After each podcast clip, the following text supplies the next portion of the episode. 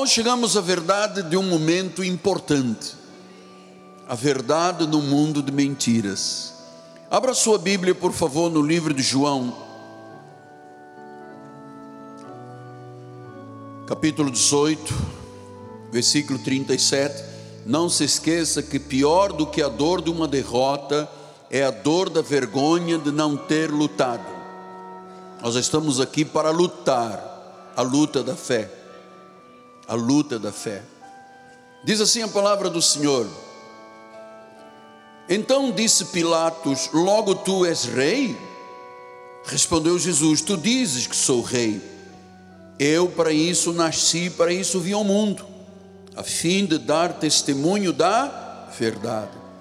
Todo aquele que é da verdade ouve a minha voz. Só quem é da verdade. Vamos orar ao Senhor. Quero mandar um beijo para minha amada esposa, está participando pelas mídias sociais. Há muitas pessoas nesses países que estão ligados conosco. Alguns países já é, na realidade, ou já são 8 horas da manhã, se for lá do lado do Pacífico. Que alegria podermos compartilhar com você. Vamos orar ao Senhor.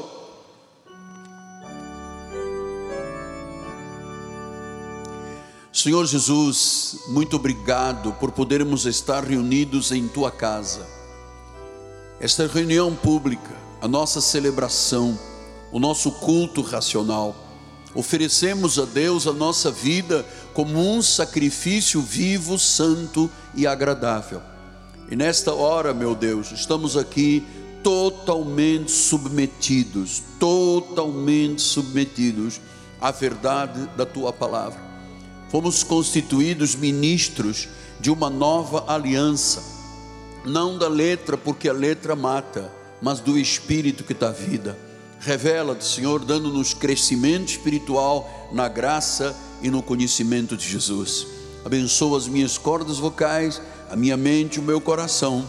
Usa-me, enche-me a boca com palavras de alegria e boas novas da salvação, em nome de Jesus e a igreja do Senhor diga amém, amém e amém. Muito obrigado, meu amado. Meus amados irmãos, minha família, santos preciosos, meus filhinhos na fé. É minha responsabilidade, como seu pastor, como seu orientador, como seu tutor espiritual, mostrar como a verdade é importante, pois existe a pergunta mais crítica que se pode hoje fazer é: o que é a verdade? Então, minha responsabilidade é mostrar-lhe a verdade. Quando perguntaram a Jesus o que é que era a verdade, a verdade é a Bíblia Sagrada, é a palavra de Deus. Portanto, a coisa mais crítica que as pessoas hoje perguntam: onde está a verdade? Eu estou aqui para lhe responder. A verdade é o que foi revelado na palavra de Deus. A verdade é a coisa mais importante para a nossa geração. Porque a mentira no nosso país atingiu proporções épicas. A ponto de nós, como evangélicos e cristãos, não podermos acreditar em ninguém deste mundo. E eu vou lhe dizer com uma certa, um certo constrangimento, e por que não lhe dizer tristeza, até homens que foram grandes e importantes líderes no Brasil, decaíram da graça, se desligaram de Cristo e entraram numa tremenda decadência. Cantores que vendiam um milhão de cópias não estão vendendo uma cópia. Escritores desses grandes líderes que vendiam milhões de livros não estão vendendo um livro, porque caíram em decadência, se voltaram contra a verdade. Chamaram o doce de amargo e o amargo de doce, a verdade de mentira, a mentira da verdade, transformaram a sua vida espiritual num absoluto abismo, por causa de terem enveredado por posições contrárias a Deus. Então, viver pela verdade, viver segundo a verdade todos os dias, proclamar a verdade, definir a verdade, tornar conhecida a verdade, esta é a nossa luta como evangélicos. Isso tem sido a minha vida. Isso tem sido o meu chamado, lutar e defender a fé evangélica. Porque nós entendemos que pela verdade fomos salvos do inferno, pela verdade fomos santificados para viver segundo os propósitos de Deus nesta terra. Pela verdade fomos edificados, pela verdade fomos confortados, fomos encorajados. Pela verdade nós dizemos Cristo em nós. Pela verdade estamos em perfeita harmonia e sintonia com Deus. Então a verdade é realmente mais importante do que tudo que podemos viver. É a verdade. Porque nós vivemos num mundo cheio de mentiras. Filipenses 2,15 nos angustia a todos, porque ele disse em Paulo, escrevendo a Filipenses: Para que vos torneis irrepreensíveis, sinceros, filhos de Deus inculpáveis, no meio de uma geração pervertida e corrupta Paulo disse isto há dois mil anos atrás. Já naquele tempo, a geração era pervertida e corrupta, e ele disse: Nós evangélicos cristãos temos que resplandecer como luzeiros do mundo, pervertida e corrupta. Eu venho de uma geração pela educação dos meus pais, onde eu aprendi a não mentir. Minha mãe era muito severa com essa questão. Mas hoje, muitos acham que algumas mentiras são necessárias para a sua realização pessoal. E eu vou lhe dizer, amado, quando uma pessoa mente, ela está se ferindo, porque ela está deixando a verdade pela mentira. Paulo não está na sua apostila, escreva por favor em Efésios 4, 25 a 27, ele diz: Por isso, deixando a mentira, fale cada um a verdade com o seu próximo, somos membros uns dos outros, nem deis lugar ao diabo, significa que quem usa de uma vida de mentira está dando lugar ao diabo. Moisés, lá atrás, no livro de Êxodo 20, 16, ele diz: Não dirás falso testemunho contra o teu próximo. Pastor, então por que, que há tanta mentira no nosso país, nos nossos, os países do mundo? Porque mentir é parte do ser humano decaído. Mentir é parte dos filhos de Satanás, que ele é o pai, ele é o pai da mentira. Diz em João 8,44: Vós sois do diabo que é o vosso pai, quereis satisfazer-lhe aos desejos. Ele foi homicida desde o princípio, jamais firmou na verdade, porque nele não há verdade. Quando ele profere a mentira, fala do que lhe é próprio, porque ele é mentiroso, ele é pai da mentira. Então, Satanás, o mentiroso, o assassino, é conhecido por quê? Por ser o pai da mentira. Em Provérbios 12, 22, escreva na sua apostila: os lábios mentirosos são abomináveis ao Senhor, mas os que agem fielmente são o seu prazer. Então, o que, que Deus tem de prazer numa pessoa quando ela age fielmente?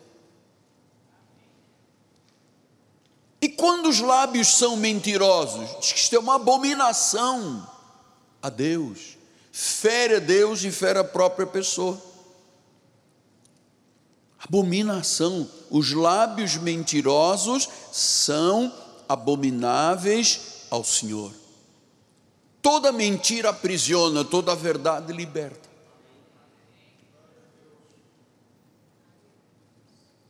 Mas muitas pessoas encontram conforto em certas mentiras.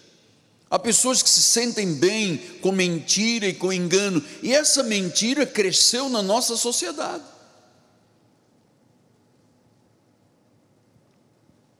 Em quem você vai acreditar? Seja com mais simples, ao ponto mais alto, ao vértice da pirâmide da sociedade. Nós não podemos acreditar em nada. porque são poucas as pessoas que se importam com a verdade. O Salmo 101, 7, escreva por favor.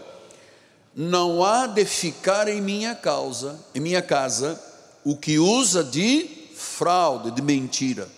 O que profere mentiras não permanecerá ante os meus olhos.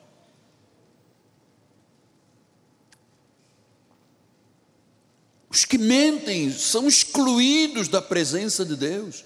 Nós vivemos numa sociedade mentirosa, enganadora. Estamos vivendo hoje um tempo dramático por causa do, da mentira e do engano, do que se passou agora há pouco tempo. Eu vou lhe dizer, eu sou advogado, eu tenho vergonha às vezes de dizer às pessoas que eu sou advogado.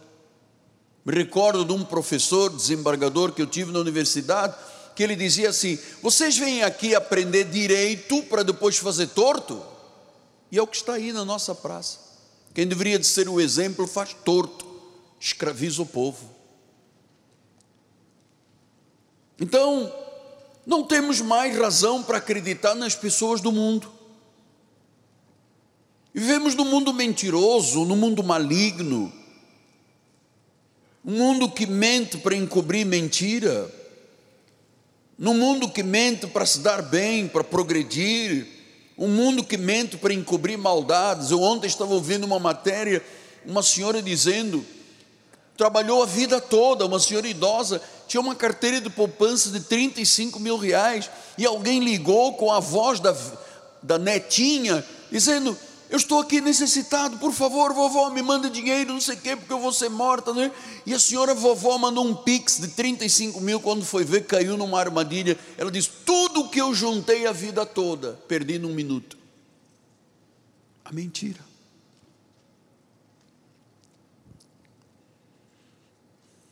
Quando João viu e ouviu Deus falar por um anjo lá em Apocalipse 22, 15, ele disse Fora da salvação, da vida eterna, ficam os cães, os feiticeiros. Esses cães aqui são pessoas religiosas malignas, feiticeiros impuros, assassinos, idólatras, e ficará de fora todo aquele que ama e pratica a mentira. Eu sei que falar a verdade e viver a verdade às vezes dói, mas é melhor. Então hoje se aceitam perversões, coisas como se fossem coisas verdadeiras. Há mais mentiras que verdades na nossa sociedade. Então por que, que a verdade é tão importante para o cristão? E por que razão o mundo rejeita a verdade? Você sabe que o mundo todo, o universo opera segundo verdades. Existem verdades fixas de Deus, regras fixas, chamadas leis de Deus, leis do universo, leis físicas, que são leis invioláveis. Portanto, a verdade é tão importante, pois a verdade é de Deus. E nós não podemos quebrar a verdade, nem as leis de Deus. São leis naturais.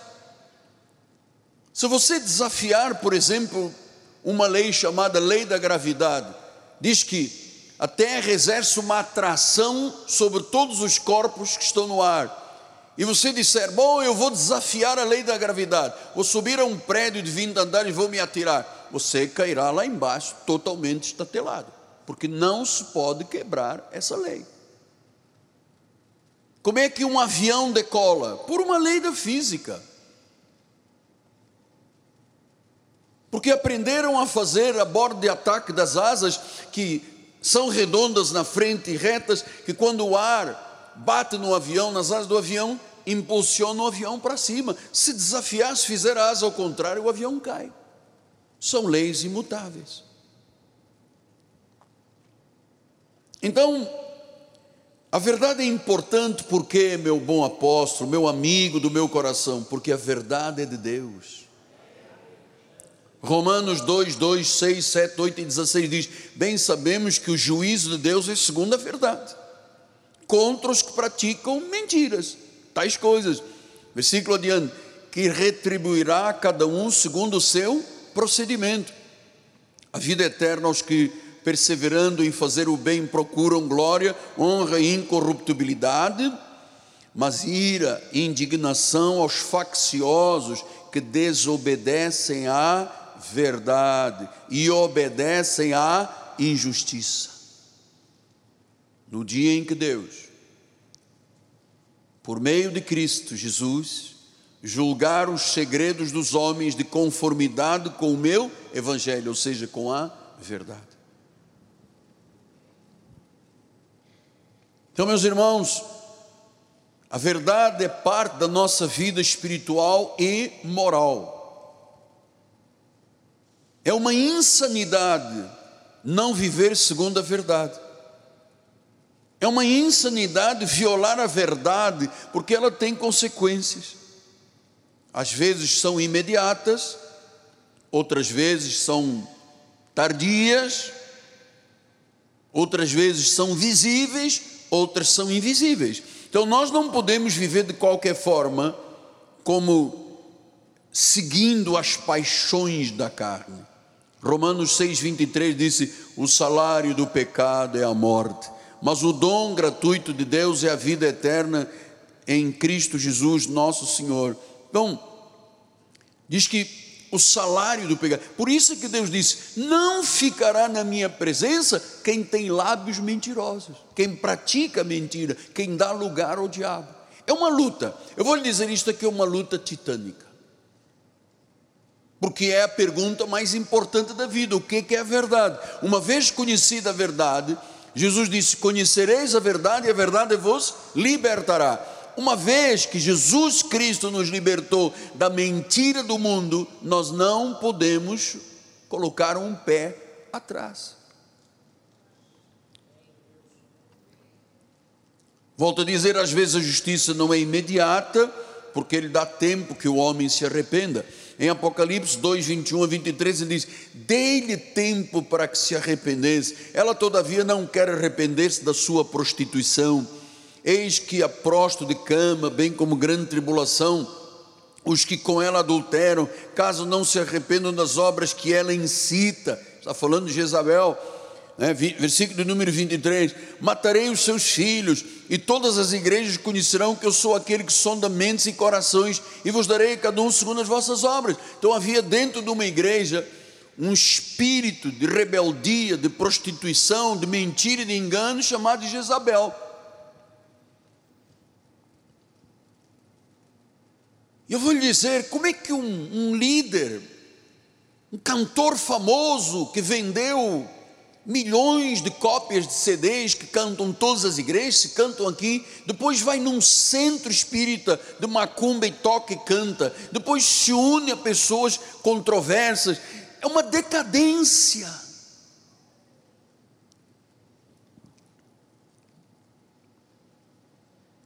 Hoje eu vejo líderes defendendo a igreja, dizendo que a igreja tem que se adaptar às normas novas da sociedade, que a igreja tem que aceitar o casamento entre um homem e um homem, mulher e uma mulher, tem que aceitar a ideologia de gênero. Pessoas que foram de grande repercussão mundial, convidados para os grandes congressos do mundo, hoje estão numa decadência.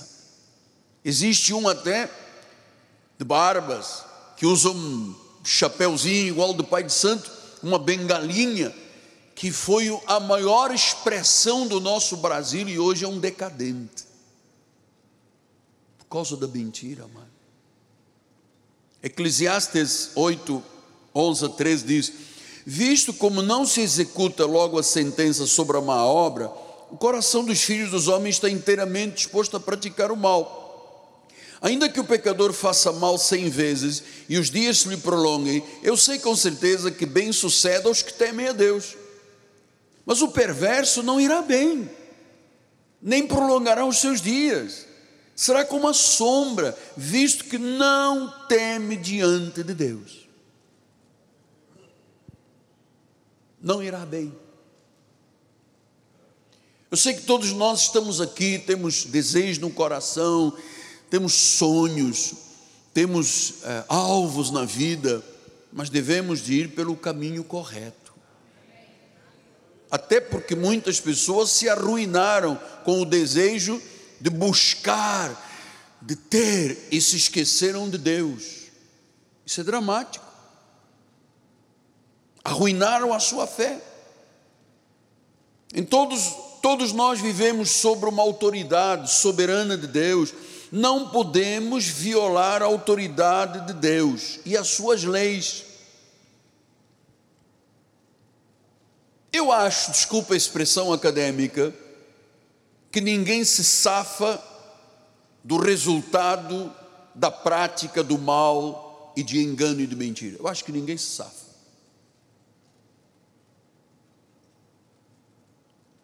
Nossa sociedade está se afogando na mentira e na corrupção. Para o pecador, mentir é normal. Violar as leis de Deus é normal. Violar as leis espirituais é normal para o pecador. Nós tememos a Deus. E queremos viver passo a passo, segundo a vontade de Deus. A vontade de Deus é boa, é perfeita e é agradável. Eu sei que todos nós temos uma luta muito grande com estas questões.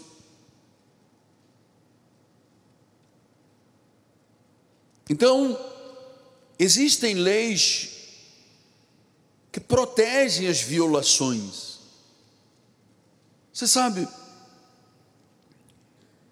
existem leis no nosso país que protegem violações, mentiras e enganos. Por exemplo, uma criança que opta por ser sexo oposto aos seis anos, tem uma lei que protege. Tem uma lei que defende o aborto é inacreditável. É inacreditável. Biologicamente, logo que há o encontro entre o espermatozoide e o óvulo, o óvulo já começa a vida. Não, não, não aceitemos a alegação que não, só as três semanas para depois com 15 semanas, 18 semanas. Não. Há leis que defendem o aborto. É inacreditável. Defender o aborto é um ato violentamente errado. E há pessoas que fazem essas leis e depois fazem como Pilatos: eu estou lavando as mãos, cada um faça o que quiser. Então, filhinhos, A nossa sociedade luta para aniquilar a verdade. Há uma batalha exaustiva contra a verdade. Há hoje um lamaçal diabólico de mentiras e enganos na nossa sociedade. Lamaçal. Diabólico. Então, no nosso ministério, ninguém nos rouba a vontade de lutar pela verdade. Eu sei que muitas igrejas e líderes cedem às demandas do mundo. Eu sei que isto é uma pressão do mundo. O sistema pressiona os líderes das igrejas a dizer: não, a sua igreja tem que ser inclusiva, tem que valer tudo, tem que estar aberta às ideologias, nega um pouquinho a palavra, esqueça um pouquinho a soberania. Olha, não viva com esse assunto de valores sacrossantos da família, do casamento. Temos que aceitar o mundo, temos que nos adaptar. Estamos no século 21.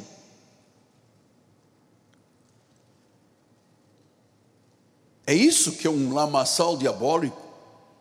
Grupos que gritam na nossa sociedade, empoderados, que exigem ser respeitados, desrespeitando Deus e a igreja. Hoje existem muitos cultos espiritualistas usando o nome de Jesus, existem muitas religiões falsas, aceitam todo tipo de aberração porque os seus líderes estão presos a mentiras imorais e enganadoras.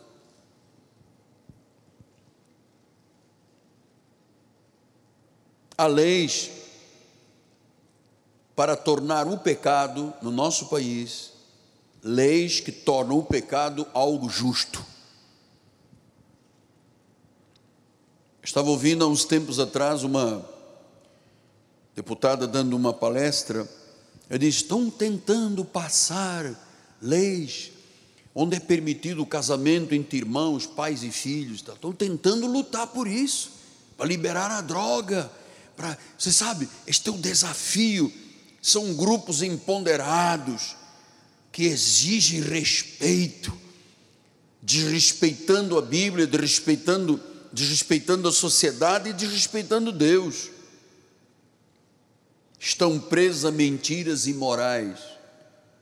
Então fazem leis para tornar pecado a justiça. Por exemplo, na Holanda, e temos gente nos ouvindo na Holanda, passou uma lei dizendo que se uma pessoa adulta tiver sexo com uma criança e a criança consentir, não é pedofilia, a criança consentiu. Você acha que uma criança de 10, 8, 10 anos consente, sabe o que é consentimento?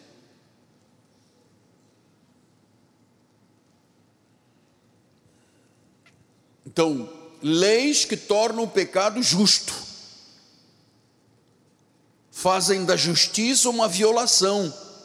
E claro, é impossível convencer uma pessoa das consequências terríveis, por exemplo, da sociedade estar de joelhos perante a questão que tem que ser aceito por todos do homossexualismo e do lesbianismo. Nós não entramos em guerra com ninguém, mas nós estamos mostrando como realmente Deus abandona uma sociedade quando ela se volta por esses caminhos. No livro de Romanos 1, 28 a 32, fala das práticas abomináveis de sexo ilícito, por haverem desprezado o conhecimento de Deus, o próprio Deus os entregou a uma disposição mental reprovável para praticarem coisas inconvenientes, cheios de toda injustiça cheios de malícia, de avareza, de maldade, possuídos de inveja, homicídio, contenda, dolo, malignidade, sendo difamadores, caluniadores, aborrecidos de Deus, insolentes, soberbos, presunçosos, inventores de males, desobedientes aos pais, insensatos, pérfidos, sem afeição natural, sem misericórdia. Você veja a descrição do que é hoje a nossa sociedade. Ora, conhecendo eles a sentença de Deus, que são passíveis de morte, os que tais coisas praticam. Não somente as fazem, como também aprovam os que assim procedem. Se você ler Romanos 1, você vê que Paulo está descrevendo o sexo entre um homem com um homem e uma mulher com uma mulher. Passível de morte.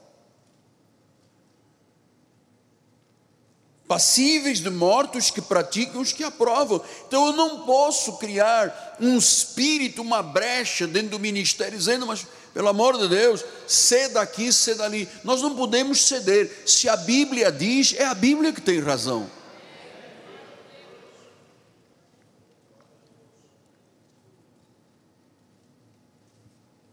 Me recordo quando uma vez uma senhora me procurou aqui na igreja dizendo que tinha feito um aborto. Eu disse: Puxa, irmã, o senhor tinha que falar conosco primeiro. Nós podemos orientar melhor. Nós somos a favor da vida.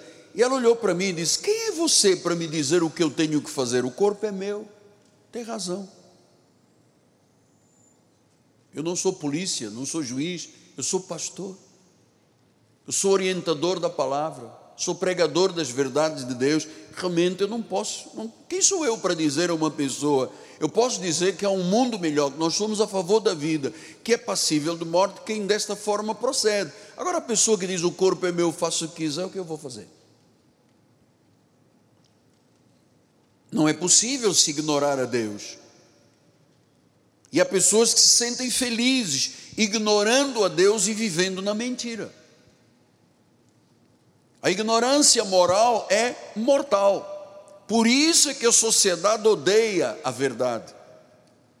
E eu vou lhe dizer: esta é a geração mais odiosa e mais obscena e mais imoral e mais mentirosa que já vimos. Uma sociedade que se ofereceu à escravidão. Esta é a sociedade aí fora. Então o que é que nós temos que fazer como igreja? testemunhar a verdade. 1 Coríntios 1, 18 disse: Certamente a palavra da cruz é loucura para os que se perdem, mas para nós que somos salvos, a palavra é poder. Versículo número 23: Nós pregamos a Cristo crucificado, escândalo para os judeus, loucura para os gentios. A mensagem é loucura para os que se perdem. Para os salvos, dizem: Não, para mim a mensagem é poder de Deus. João 8, 34. Em diante ele diz: replicou-lhe Jesus, em verdade, em verdade vos digo: todo o que comete pecado é escravo do pecado. O escravo não fica sempre na casa, o filho sim, para sempre. Mas quem é escravo não fica. Eu me recordo, uma vez eu estava pregando uma série sobre casamento, eu estava dizendo às pessoas: não viva só maritalmente, a Bíblia diz que nós temos que casar no Senhor, tem que casar no altar, tem que ser luz com luz, tem que ser da mesma fé, tem que ter aprovação das famílias, tem que ter aprovação da igreja, da liderança da igreja. Então há pessoas que dizem: não, não, eu vou viver o que eu quero. Eu me recordo, nós tínhamos aqui uma senhora há muitos anos, ficou viúva, se encantou por um senhor da igreja que era separado, divorciado, separado, e se encantou. E quando ele me ouviu dizer que tinha que casar, ele disse: Eu nunca mais volto a esta igreja siga-me. E esta senhora foi, lutando contra Deus. Versículo número 35: Se, pois, o Filho vos libertar, se esta palavra penetra o coração, se rompe os grilhões da prisão, verdadeiramente sereis livres. Versículo 36. 36. Se pois o Filho vos libertar, verdadeiramente sereis livres. Versículo 40. Mas agora procurais matar-me, a mim que vos tenho falado a verdade, a verdade que eu ouvi de Deus. Assim não procedeu Abraão. Tentaram matar Jesus, diz o versículo 43. Qual a razão porque não compreendeis a minha linguagem? É porque sois incapazes de ouvir a minha palavra. Versículo 44 Vós sois do diabo que é o vosso pai, quereis satisfazer os desejos. Ele foi homicida desde o princípio, jamais firmou na verdade, porque nele não há verdade. E quando ele profere mentira, fala do que é próprio, porque ele é mentiroso e pai da mentira. João 8,47. Quem é de Deus? Agora vamos definir quem é quem. Se alguém se levantar e for embora, ouça a palavra. Quem é de Deus, ouve as palavras de Deus. Por isso, não me dais ouvidos, porque não sois de Deus. A nossa sociedade está aí fora perversa, num lamaçal de mentira e de corrupção. Mas quem é de Deus, ouve, o filho que é de Deus, ouve os seus pais, amado. Os pais que são de Deus tratam seus filhos com a dignidade da palavra. A esposa que é de Deus é submissa ao marido. O marido que é de Deus ama a sua esposa.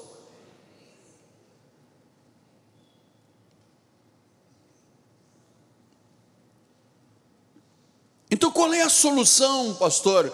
O senhor está falando com gente de muitos lugares. Qual é a solução para esta prisão da mentira? A verdade. Jesus disse isso. João 8,32. Conhecereis a verdade, e a verdade vos libertará.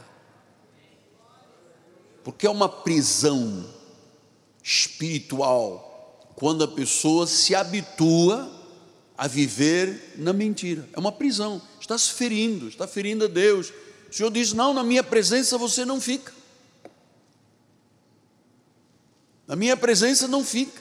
Lábios mentirosos não podem. Então, esse é um trabalho que o Espírito Santo faz no coração da pessoa, mano, para que a pessoa viva a verdade.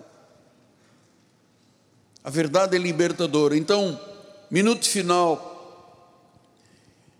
Nós escolhemos na liderança da nossa igreja viver e ser uma igreja da verdade.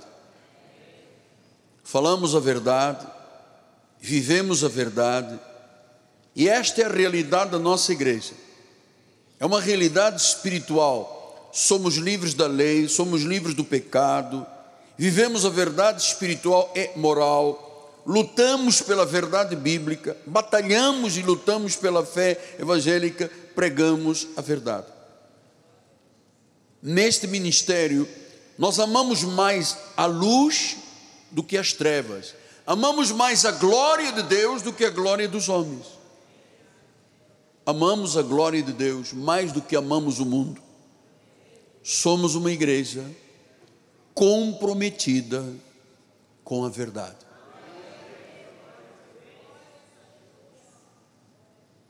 Uma igreja comprometida com a verdade.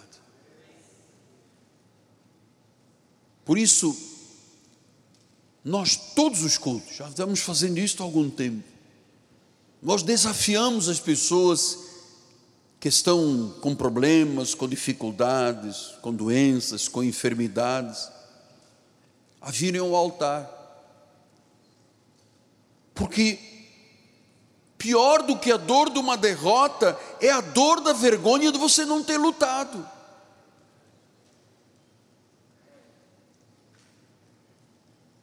Eu queria terminar antes de orarmos por você que precisar, quiser vir ao altar. Eu sempre me recordo daquela mulher que durante muitos anos, 12 anos, era enferma, tinha uma hemorragia. Você sabe que eu não uso muito Mateus, Marcos, Lucas e João, mas estamos usando as palavras graciosas para você entender o texto. O texto chama esta senhora de uma mulher do fluxo de sangue. E uma mulher naquele tempo que tinha fluxo de sangue, ela não podia tocar em ninguém, não podia estar com ninguém, não podia ser tocada. E havia uma senhora há 12 anos enferma, gastou tudo com os médicos, fez todos os tratamentos possíveis, mas a Bíblia diz que ela ia a pior, indo a pior. E ela ouviu dizer que Jesus estava passando por aquela cidade.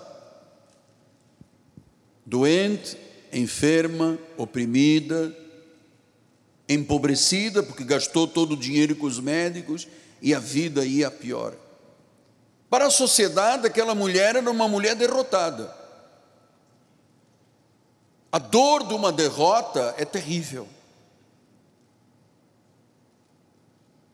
Mas ela diz: Pior do que a dor da minha derrota é a vergonha de não ter lutado. Então eu vou lutar. E diz que começou no meio daquela multidão, chega para cá, chega para lá, a senhora toda fragilizada, até que ela conseguiu tocar em Jesus.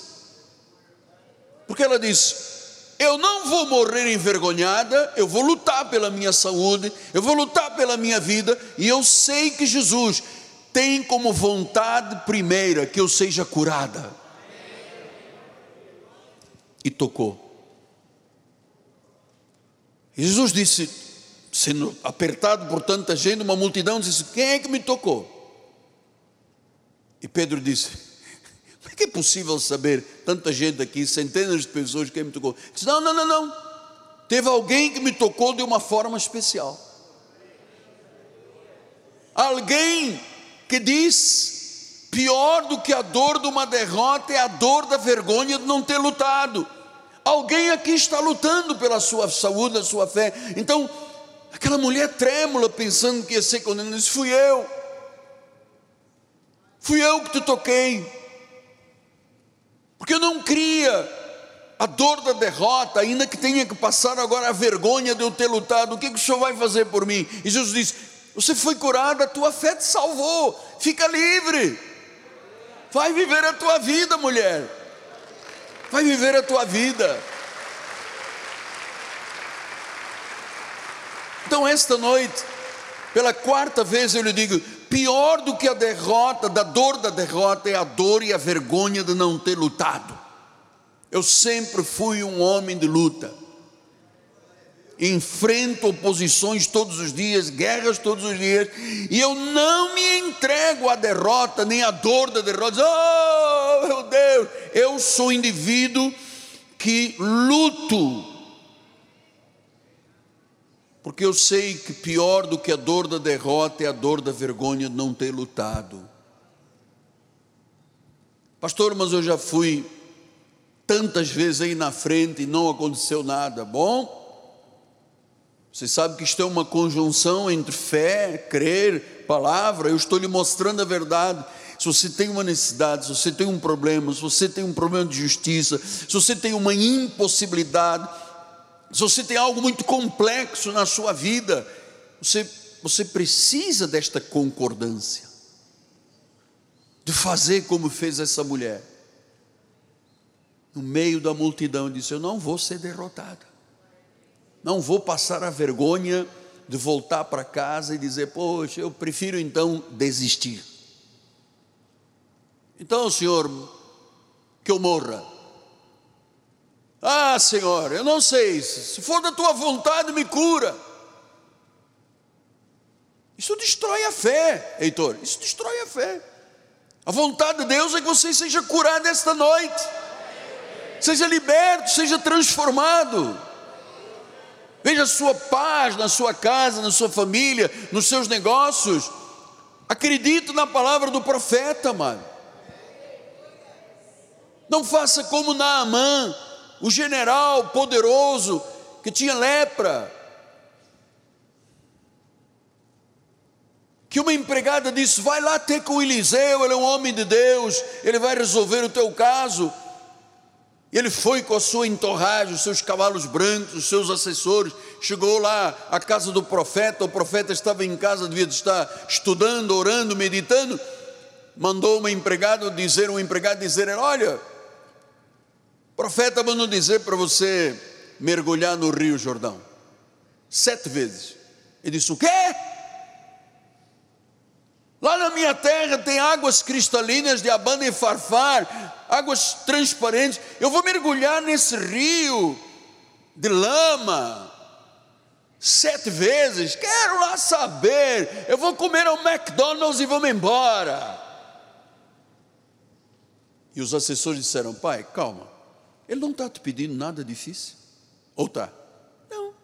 Ele mandou mergulhar sete vezes. Mergulha. Ele é um profeta. Você veio de tão longe em busca do socorro. Se ele mandou mergulhar aí nesse rio Lamaceno, mergulha. Diz, sou general. Sim, mas tira o generalato agora. Eu sou chefe do Supremo. Caca, mas você vai morrer igual aos outros. Ou pensa que é eterno? Não porque eu sou. Amado, todos nós passaremos. Todos. Ele mergulhou uma vez. Eu falei que não ia dar certo. Mergulha duas, ele falou certo. Não aconteceu nada. Três, nada. Quatro, nada. Cinco, nada. Seis, nada. Eu estou aqui mergulhado nessa água lamacenta, por quê? Porque o profeta disse sete vezes. Tá bom. A minha pele está como de bebê. Fui curado. Deus quer a tua cura. Deus quer o teu milagre. Deus quer a solução. Não diga, não destrua a sua fé, dizendo: se Deus quiser, se Deus quiser, se for vontade de Deus, é vontade de Deus, Ele quer o teu milagre. Ele quer o milagre.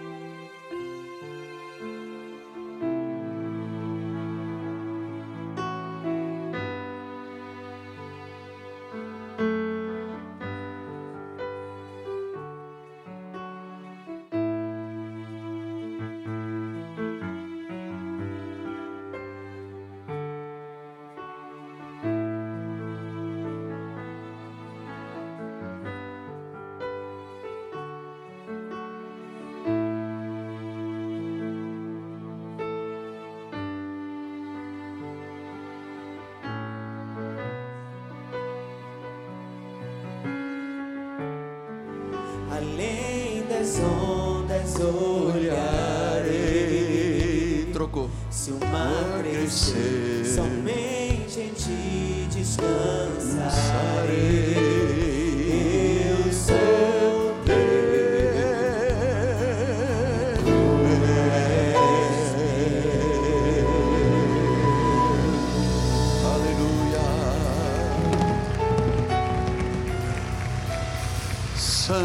Santo, santo, santo, santo. Glória a Deus. Que a graça do nosso Senhor Jesus Cristo, o amor de Deus, as doces consolações do Espírito Santo se manifestem hoje e para todo sempre. Que os anjos de Deus te guardem, te protejam. Que o arcanjo Miguel, o anjo de guerra, seja sempre por nós, lutando e defendendo o corpo de Cristo, a noiva do Senhor, os escolhidos, os eleitos de Deus, aqueles que proclamam a verdade, aqueles que vivem segundo a verdade. Guia-nos, Deus. Aleluia. Em nome de Jesus Cristo. Em nome de Jesus. E a igreja do Senhor diga: Amém, amém e amém. Boa noite, igreja. Boa noite, coral. Boa noite, back vocal. Boa noite, músicos da igreja. Dirigente de louvor.